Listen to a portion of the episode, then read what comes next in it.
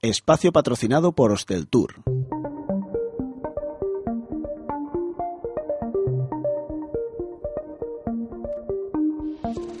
Apuntes para el turismo. Se acercan los meses de verano en el hemisferio norte y los destinos preparan sus playas para recibir la mayor oleada de turistas del año. De nudismo en las playas, ecoturismo, ciudades y de los estragos que el turismo está causando en el pueblo Masai, hablamos hoy en Apuntes para el Turismo. Nudismo. El Ayuntamiento de Lorca, en la región de Murcia, ha autorizado por primera vez el nudismo en una de sus playas y ha designado otra para mascotas. Esta medida constituye la primera normativa sobre uso ciudadano de la franja litoral de Lorca, que tiene 9 kilómetros con 13 playas, la mayoría vírgenes. Este verano la playa de la Junquera tendrá uso naturista y la playa larga queda autorizada para estancia con mascotas. Esta medida contrasta con otras iniciativas llevadas a cabo en otras zonas de playa, donde las autoridades municipales designan un mismo espacio para mascotas y naturistas, lo que no siempre acaba bien. En 2014, el municipio catalán Vilanova y la Geltrú autorizó que la playa de San Gervasi, usada habitualmente por nudistas, pudiera ser apta para las mascotas en pleno verano. La iniciativa tuvo una gran repercusión y la pequeña cala San Gervasi se llenó de gente, vestidos o no, y perros. Hasta 50 animales llegaron a convivir al mismo tiempo con los naturistas. Las discusiones entre bañistas comenzaron a ser frecuentes y la playa volvió a quedar cerrada a las mascotas en 2015. España cuenta con casi 400 playas declaradas nudistas y otras 52 que están identificadas como mixtas, en las que conviven tanto naturistas como los que no lo son. Según un buscador online, solo en 53 playas de toda España se permite el acceso a los perros y al parecer en 13 de ellas, tanto el acceso con perros como el nudismo son permitidos. Ecoturismo.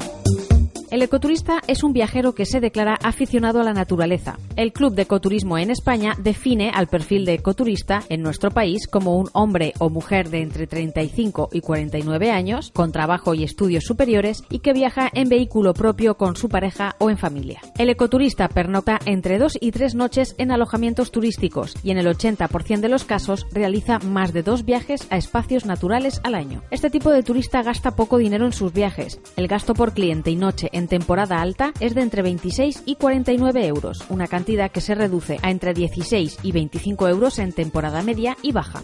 Además, invierten menos de 60 euros por persona en alternativas más allá de pernoctar. Las empresas dedicadas al ecoturismo declaran facturar más de 300.000 euros al año, una cifra que se ha mantenido estable en los últimos años con un ligero crecimiento en el último periodo. Ciudades. La ciudad neozelandesa de Wellington es de nuevo la mejor ciudad del mundo para vivir.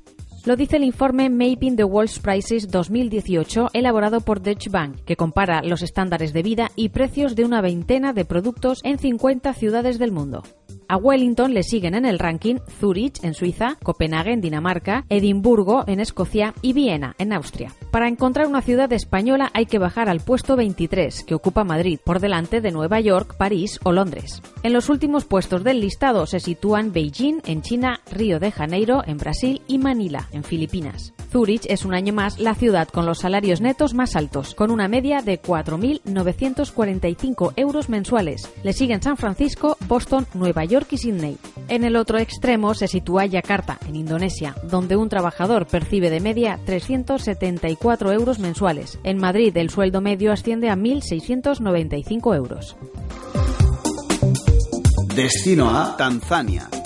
Cerca de 20.000 masáis que viven en el norte de Tanzania están siendo expulsados de sus hogares bajo el pretexto de impulsar el turismo de safaris de lujo. En la actualidad, el pueblo de los masáis está formado por unas 830.000 personas, repartidas entre Kenia y Tanzania.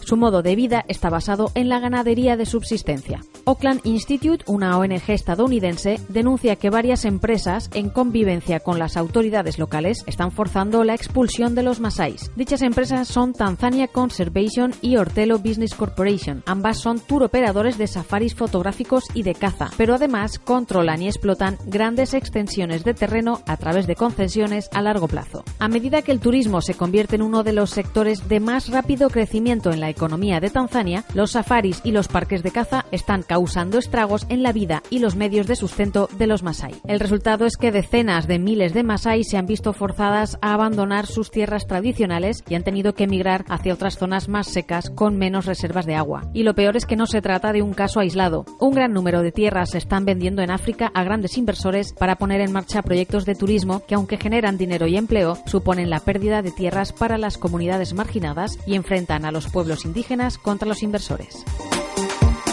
Esto es todo, volvemos la semana que viene con más noticias de turismo. Descarga todos nuestros podcasts en iVoox y iTunes y recuerda, siempre que quieras, nos lees en hosteltour.com. Espacio patrocinado por Hosteltour.